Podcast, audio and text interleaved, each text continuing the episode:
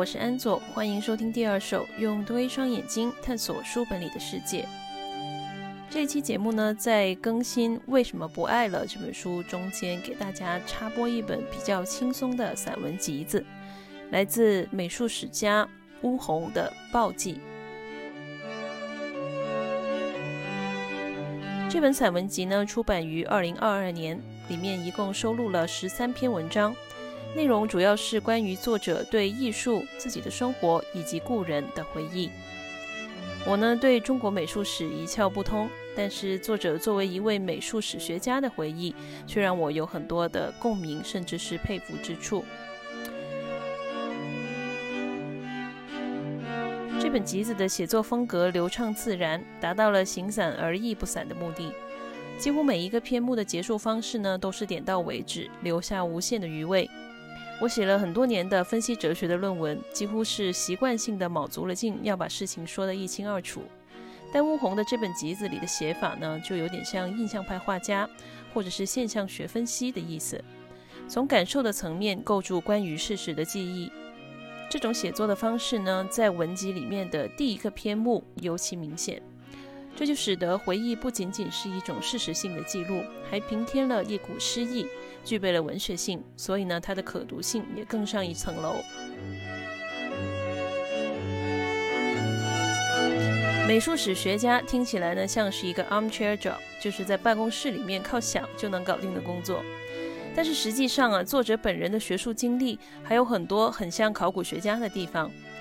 那么在他的笔下呢，我们知道了他只身前往荒凉的地段考察古代的壁画，又辗转在各地之间。为厘清画作的历史和文物的去向而奔走，史料包括手书的、打印的、搬得动的、搬不动的，凡此种种，浩如烟海。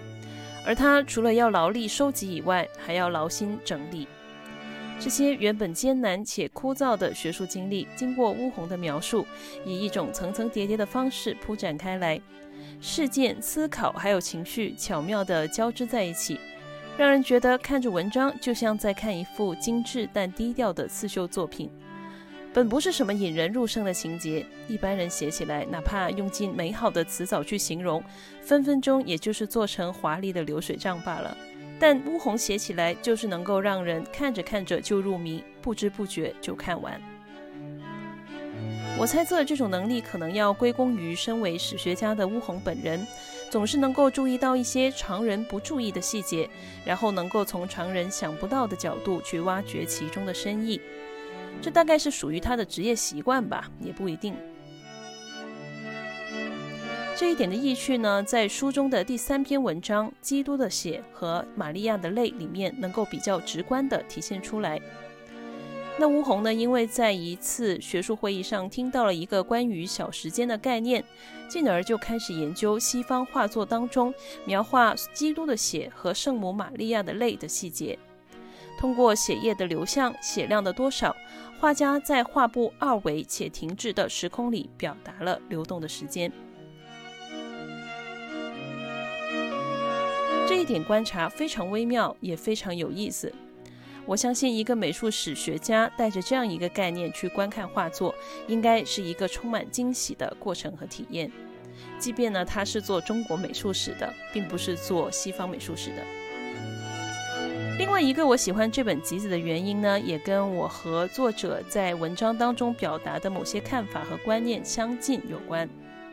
在关于生活和故人的篇章里，乌宏描述了许多自己幼时、青年时期的成长经历。交往过的朋友以及遇到过的人，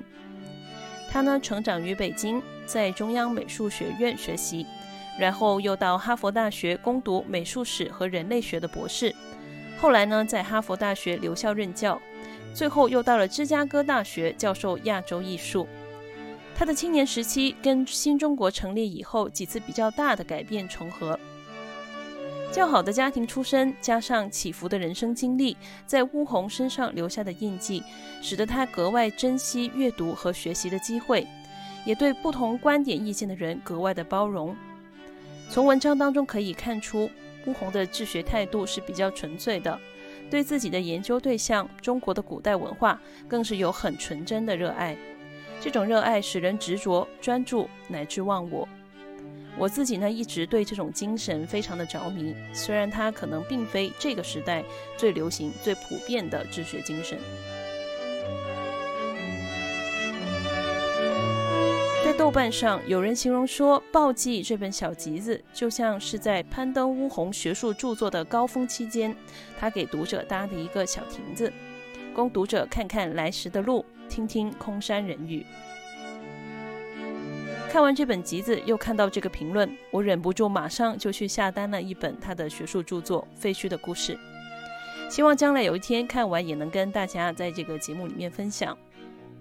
虽然呢，我并不了解美术史，但是我个人是很喜欢人类学的，也从这本小集子当中管中窥豹，得见乌鸿对细节的处理能力。可以说，这本散文集为我种草了不少书籍和文章。有兴趣阅读的读者，我建议大家去买这本集子的纸质版，而不是电子版，因为呢，书本当中含有一些插图，纸质版看起来会更生动一点。再加上呢，纸质版它所用的纸也是很有质感的，跟一般的书有一点不同。我自己呢说不上来是什么纸，大概是类似于艺术类和设计类书目所用的纸张，摸起来呢很舒服。好的，这一期分享呢就到此结束，我是安佐，我们下次见，拜拜。